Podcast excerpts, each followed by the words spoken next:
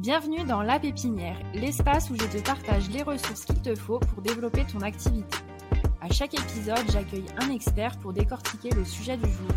Le but, t'aider à avoir toutes les clés en main dans de multiples domaines, que ce soit le SEO, le branding, le copywriting ou encore la création de contenu. Récolte les infos qui t'intéressent, ici c'est ta source essentielle pour développer tes projets et ta visibilité. Si tu aimes ce podcast, n'hésite pas à t'abonner et à le partager. Let's go Bonjour à tous et bienvenue dans un nouvel épisode de La Pépinière. Aujourd'hui, on va se diriger vers un sujet concernant les newsletters et plus précisément comment se différencier avec sa newsletter. Et pour ça, j'ai invité Marion Darras. Salut Marion. Salut Margot. Merci d'avoir accepté mon invitation. Je te laisse du coup te présenter un petit peu et puis commencer sur ce sujet. Oui. Alors, je m'appelle Marion. Euh, et moi, je suis euh, copywriter, je suis spécialisée dans l'emailing et les newsletters. Le copywriting, pour ceux qui ne savent pas ce que c'est, euh, c'est l'écriture pour vendre. On appelle aussi ça euh, l'écriture persuasive. L'idée, c'est euh, d'écrire des, textes qui vont inciter les gens qui le lisent à faire des actions derrière. donc soit vendre, soit regarder un contenu complémentaire ou autre. moi, je me suis spécialisée donc sur le support email et newsletter. Trop bien. Alors bah, déjà peut-être nous faire un point sur ce qu'est une newsletter et puis bah, justement comment se différencier euh, tous tes conseils. Alors euh, la newsletter, elle va te servir à garder le lien avec ton audience. Ça va te permettre aussi de communiquer en dehors des réseaux sociaux. Pourquoi c'est important? Parce que sur les réseaux sociaux, euh, tu maîtrises pas la visibilité de ce que tu écris. tes posts, quand tu les publies, ils sont soumis aux règles d'un algorithme et parfois, tu peux avoir un super poste, tu sais pas pourquoi ça fonctionne pas, parce que ces règles, bah, tu, tu, tu les maîtrises pas en fait. C'est pas toi qui décides qui verra ton poste ou pas.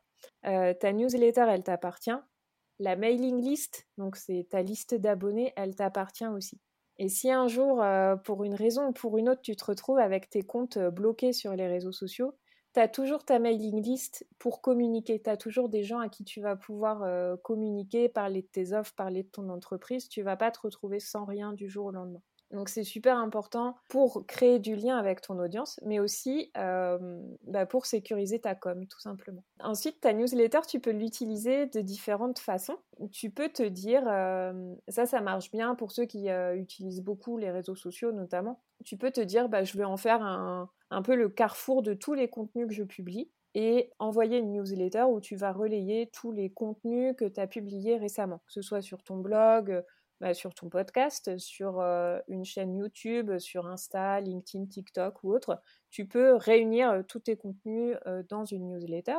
Tu peux aussi envoyer une newsletter de veille. Donc là, tu vas faire un peu une veille sur ton secteur d'activité et envoyer 3-4 contenus qui peuvent intéresser ton audience, soit des contenus que tu as rédigés, soit des contenus que tu as trouvés sur des sites euh, ou des ressources complémentaires euh, à ce que toi tu peux proposer. Et tu as un autre format qui va être la newsletter exclusive, où là tu vas partager du contenu que tu partages nulle part ailleurs. Ça va être un peu tes coulisses à toi, que tu ne montres nulle part ailleurs. Ça, ça fonctionne très bien pour créer un sentiment de proximité avec les abonnés qui te lisent. Et après, tu as euh, bah, un autre format d'email qui va plus être un mail de vente. Moi, je dissocie toujours le mail de vente et la newsletter. Tu peux faire de la vente dans la newsletter, mais le mail de vente, on va vraiment être sur une action commerciale. Donc, euh, moi, je préfère toujours le dissocier. Ok. Et j'avais une petite question par rapport à la newsletter où tu partages tes contenus. Donc, c'est un peu faire du recyclage. Et par rapport à ça, est-ce qu'on peut faire un encart promotion justement de ces autres contenus? Par exemple, euh, moi dans ma newsletter, j'ai un encart pour découvrir le podcast du jour. Mais est-ce que tu peux, je vais peut-être parler aussi de mon lead magnet, est-ce que je peux tout regrouper une sorte de promotion ou vaut mieux utiliser un contenu à promouvoir dans sa newsletter? Alors, tu peux faire, euh, tu peux faire une newsletter un peu euh, fourre-tout quand tu as beaucoup de choses, beaucoup d'actu qui tombent en même temps moi, je te conseille toujours d'avoir, quand c'est comme ça, d'avoir une info principale quand même que tu veux faire passer. Et si tu as plusieurs liens cliquables, de dire, OK, mon lien principal, ça va être celui-là. Et après, les autres, ça va être des, liens secondaires. Si les gens cliquent pas, c'est pas trop grave, mais je veux vraiment qu'ils cliquent dessus. L'idéal, après, c'est toujours d'avoir, en gros, une newsletter, un message à faire passer pour une cible et pour une action à réaliser. Mais ça, c'est la version idéale. Euh, après, bah, il arrive des fois qu'il y, a des moments où tu as plein d'actus en même temps et tu as envie de, partager toutes ces actus à, à tes abonnés. Donc quand c'est comme ça, bah, essaie de prioriser dans les contenus que tu as à partager. Et par rapport au nombre de liens, euh, est-ce qu'au bout d'un moment, enfin si on a un trop gros nombre de liens, on peut arriver dans les spams? Alors, à ma connaissance, le nombre de liens, ça va pas jouer sur les spams. Ce qui va jouer sur la délivrabilité de tes newsletters. Donc, la délivrabilité, en gros, c'est ce que tu arrives dans la boîte de réception ou dans, dans les spams ou dossiers indésirables. Euh, ce qui va jouer sur la délivrabilité, c'est les images que tu envoies dans l'idéal, c'est de ne pas avoir d'image du tout dans ta newsletter. En fait, plus tu as d'images, plus ton mail il sera lourd et plus la boîte de réception de ton euh, destinataire va se dire hum, j'aime pas trop ce mail, je vais le mettre en spam. Ce qui va jouer aussi, c'est ta réputation à toi en tant qu'expéditeur. Est-ce que les gens qui reçoivent ta newsletter, déjà, est-ce qu'ils la lisent? Est-ce qu'ils la regardent jusqu'au bout? Est-ce qu'ils cliquent sur les liens? Et qu'est-ce qu'ils font après? Est-ce qu'ils la mettent direct dans la corbeille? Est-ce qu'ils la gardent un peu dans la boîte de réception? Est-ce qu'ils la classent dans les archives pour la conserver? Tout ça, ça va jouer. Et donc le but du jeu, c'est qu'il n'y ait personne qui te classe en spam, bien sûr. Autre chose qui va jouer, c'est ton taux d'ouverture. Plus ton mail sera ouvert, euh, meilleure sera ta réputation en tant qu'expéditeur. C'est pour ça que c'est hyper important d'avoir une mailing list très qualifiée on s'en fout du nombre d'abonnés, euh, mais ce qui compte par contre, c'est euh, vraiment ton taux d'ouverture. Si tu as 3000 abonnés mais que tu n'as que 10% de taux d'ouverture, ça veut probablement dire qu'il y a un souci au niveau de la qualification de ta mailing list. Après, ça dépend des secteurs d'activité, hein, mais euh, si on est sur de la prestation de service, par exemple, là, il y a un problème au niveau de la, de la, mailing list et même si on travaille sur les objets d'ouverture, on n'arrivera jamais à 50% de taux d'ouverture si on part de 10%, tu vois. Donc, je pense qu'il y a un, travail à faire sur la mailing list. Donc, c'est pour ça, moi, quand on me pose la question du nombre d'abonnés, clairement, on s'en fout. Ce qui compte, c'est euh, le pourcentage de personnes qui lisent la newsletter. Est-ce qu'il y a un taux d'ouverture moyen, une fourchette où, OK, on est dans un bon taux d'ouverture?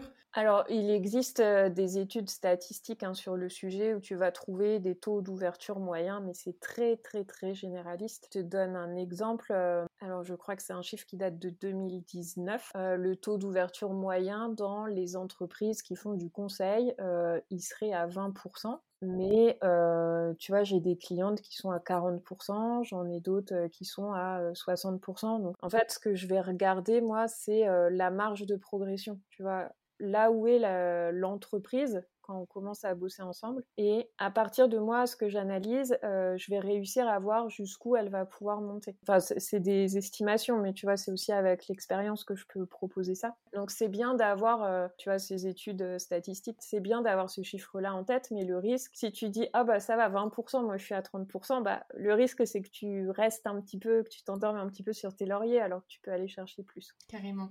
Et dans sa newsletter, est-ce que peut-être il y a des petits tips comment on peut plus se démarquer si on est pas mal de personnes à faire, on va dire, le même sujet de newsletter, bah, comment on peut réussir à se démarquer? Alors, le premier truc à faire, c'est d'arrêter de suivre la concurrence.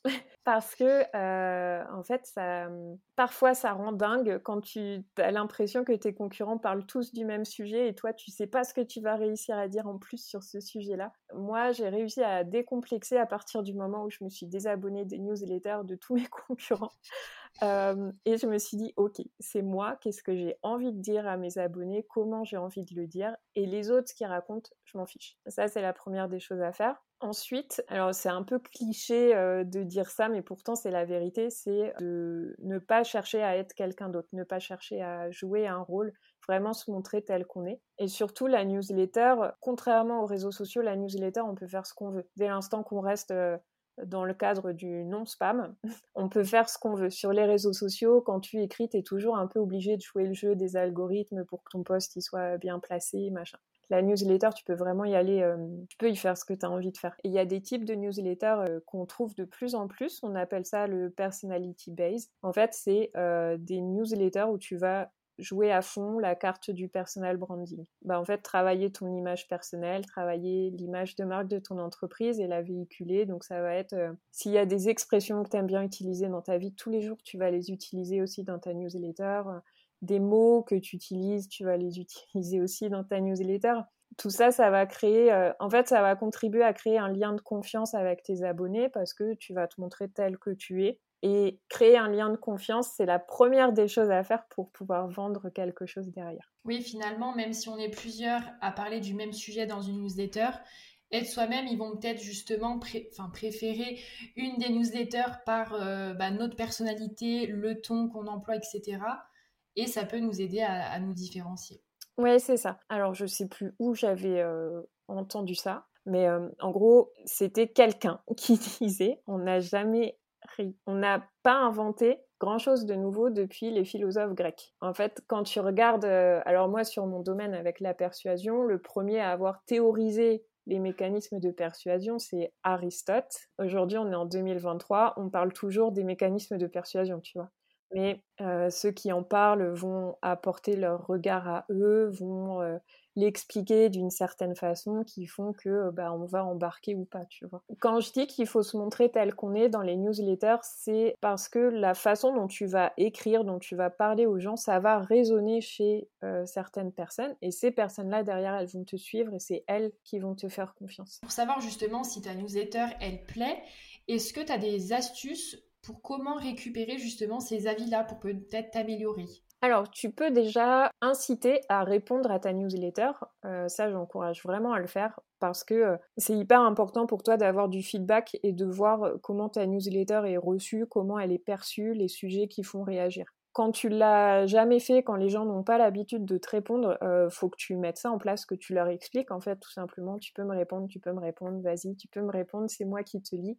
Et une fois que les gens prennent l'habitude, bah derrière ça va se faire assez naturellement et tu, vas avoir toujours ton pool de, euh, après le nombre de personnes, ça dépend de la taille de ta mailing list, mais tu as toujours un pool de personnes qui va te répondre quasiment toutes les semaines. On va dire que c'est ton cercle de super fans et eux, c'est hyper précieux d'avoir les retours que tu collectes. Et après, tu peux simplement sonder ta mailing list en leur expliquant les choses clairement, en disant que tu as envie de promouvoir ta newsletter et que pour ça, tu aimerais savoir comment tes abonnés l'aperçoivent. une technique qui est souvent utilisée, c'est si tu devais décrire ma newsletter en trois mots, qu'est-ce que tu dirais? Tu peux aussi demander qu'est-ce que ça t'apporte de lire ma newsletter? Ça, tu peux le faire de façon spontanée tu peux aussi en faire un rendez-vous une fois par an avec tes abonnés. Chaque année, il euh, y en a qui le font deux fois par an. Tu leur envoies un questionnaire pour savoir comment ils trouvent ta newsletter, ce que tu peux proposer de plus. Euh, les sujets qui les ont marqués, ceux qu'ils ont moins aimés s'ils s'en souviennent. Ça, ça va t'aider aussi à faire évoluer et tu peux en profiter pour euh, récupérer du témoignage que tu vas utiliser derrière dans ta com. Euh, j'invite aussi à le faire si tu as un lead magnet, là aussi d'aller récupérer du feedback parce que derrière tu vas pouvoir promouvoir ce lead magnet en utilisant les témoignages. Ok, parce que j'allais dire, moi dans ma newsletter, je propose, alors là au début j'avais dit j'aimerais bien avoir votre feedback, répondez à mon mail, mais j'ai aussi mis un lien Google Form pour connaître leur avis ou alors une question qu'ils aimeraient que j'aborde. Est-ce que c'est une bonne idée de mettre un lien Google Form à chaque fois ou vaut mieux le faire euh, bah, plus rarement, comme tu as dit, une à deux fois par an, même si c'est pas le même sujet? Euh, Pour ça, bah, tu peux regarder euh, le nombre de personnes qui cliquent sur le lien à chaque fois pour voir si c'est pertinent ou pas de le laisser tout le temps. Le risque, c'est en fait quand tu laisses tout le temps le même lien, dans une newsletter. Euh, c'est le cas aussi avec euh, ceux qui fonctionnent par prise de rendez-vous. Tu vois, des calls découvertes, des séances diagnostiques offertes, ce genre de choses. Si tu mets toujours le lien dans le mail, à la fin, les gens, ils s'habituent et en fait, ils vont plus y faire attention. Ça va devenir routinier et euh, ils vont même plus regarder ton lien, ils auront plus la curiosité d'aller cliquer dessus. Alors que si tu le proposes périodiquement, du coup, tu vas faire effort pour amener ton lien et là, ça va susciter la curiosité et l'envie de cliquer. Ok, je vais changer euh, ce lien. Autre chose, on voit souvent au début des newsletters que donc c'est la personne qui rédige parle un petit peu de euh, sa vie à elle, ses actualités. Est-ce qu'on peut le faire lors de chaque numéro ou pareil, est-ce que tu le conseilles de le faire plus rarement? Euh, non, tu peux le faire à chaque numéro. Par contre, faut que, faut pas que ce soit euh, du racontage de vie en mode euh, journal intime. Faut que ça réponde à un besoin chez ton audience ou peut-être à un problème que ton audience se pose ou peut-être à une situation dans laquelle va se reconnaître ton audience. Et ça, ça fonctionne très bien. tu vois, c'est ce que je disais au début sur la façon dont tu vas diffuser ta personnalité dans tes écrits. Bah, c'est typiquement en faisant ça, tu vois, en parlant de tes actus, en parlant des coulisses en parlant de ce que tu vis en ce moment, des projets sur lesquels tu travailles. Ça, c'est pas mal euh, pour préparer ton audience aussi à un discours de vente qui va peut-être arriver derrière. Ça permet aussi de, sonder euh, l'intérêt sur le sujet. Je te donne un, exemple. Dans euh, un mois, tu as envie d'organiser un webinaire ou un live ou autre, et bah, tu peux très bien commencer à dire dès maintenant que tu prépares un webinaire, que c'est la première fois que tu fais ça, que bah, tu appréhendes un petit peu parce que tu n'as jamais fait ça. Tu hésites entre deux sujets, tu donnes les deux sujets entre lesquels tu hésites, et tu peux demander à tes abonnés de voter pour l'un des deux sujets. Et comme ça, bah, eux, ça les intéresse aussi, et toi, ça te permet de voir qui est motivé pour, pour participer. Oui, ça permet de faire un peu un teasing, en même temps de faire participer, et d'apporter une info où la personne se reconnaît. se reconnaît. Et justement, par rapport à la structure du mail, est-ce que tu connais une structure qui fonctionne bien? Alors, il y a des trames euh, assez classiques où, euh, quand tu t'intéresses au copywriting, euh, tu les retrouves assez souvent. C'est la trame PAS, donc problème, agitation, solution. Agitation, en fait, tu vas expliquer les conséquences du problème si la personne ne le résout pas. L'autre trame, c'est AIDA, donc accroche, intérêt désir et appel à l'action. Ici, tu vas euh, susciter du désir pour la solution que toi tu proposes. Euh, moi, très honnêtement, ces trames-là, je sais même pas si je les ai utilisées une fois, parce qu'en fait, ça m'enferme. Mais par contre, je vais toujours euh, la, la, structure que je peux conseiller, c'est de utiliser le plus possible le tu ou le vous, selon ta ligne éditoriale, de faire en sorte que dans ta newsletter, il y ait toujours plus de tu ou de vous que de je ou de nous. Euh, ça, c'est hyper important. Et quand je, quand je travaille sur mes newsletters, au moment d'arriver à la version finale, je vais supprimer tout ce qui n'est pas important. Euh, les petites phrases qui n'apportent rien, les phrases purement descriptives qui n'apportent rien, tout ça pour euh, avoir quelque chose le plus léger possible. Euh, il faut garder à l'esprit que les gens, quand ils lisent leur mail, bah, ils vont pas ouvrir leur boîte mail juste pour lire ta newsletter. Ils ont plusieurs mails à lire en même temps. Souvent, c'est sur des créneaux où ils sont un peu fatigués, un peu distraits. Donc, il faut leur faciliter le plus possible la lecture en euh, proposant des choses aérées, légères, en évitant les gros pavés, en évitant euh, d'enrober ton message avec des infos qui sont pas forcément utiles. Ok, donc plus parler vraiment au destinataire avec le tu ou le vous et euh, vraiment alléger au maximum euh, sa newsletter. Oui, c'est ça. Quand tu veux partager une actu, toujours partir de euh, ce qui va concerner ton audience en face. Quel est le problème que ton audience rencontre et auquel tu réponds avec cette actualité-là? Trop bien. Est-ce que tu as peut-être un dernier conseil, le mot de la fin pour conclure sur ce sujet? On parle souvent, euh, on dit souvent qu'il faut écrire, euh, euh, qu'il faut mettre de l'émotion dans ses textes. moi, c'est un truc qui m'a toujours bloqué. Pourtant, c'est mon métier, mais j'avais beaucoup de mal à comprendre ce que ça voulait dire et comment il fallait faire. ce qui m'a aidé, c'est quand j'ai compris que tu pouvais véhiculer de l'émotion déjà en étant toi-même, en ne cherchant pas à provoquer tel ou tel effet, en restant le plus naturel possible et en utilisant les mots de tes prospects. Donc quand tu fais un rendez-vous avec tes prospects ou quand tu as des, commentaires sur les posts sur tes réseaux sociaux par exemple, note bien ce que les gens disent et utilise leurs mots à eux quand tu écris. C'est ça qui va te permettre de créer une connexion avec ton audience parce qu'elle va se reconnaître dans tes mots puisque c'est des mots que elle dit. Voilà, ça c'est le conseil que je voulais te donner à la fin. Ok, bah trop bien. Donc merci beaucoup Marion pour tout ce que tu nous as partagé. Je mettrai justement tes liens pour te retrouver dans la description et puis moi je vous dis à bientôt pour un prochain numéro. Salut Merci à tous de nous avoir écoutés. Si vous aimez ce podcast, vous pouvez vous abonner, en parler autour de vous et laisser 5 étoiles sur votre plateforme favorite. Et moi, je vous dis à bientôt pour un nouvel épisode de La Pépinière.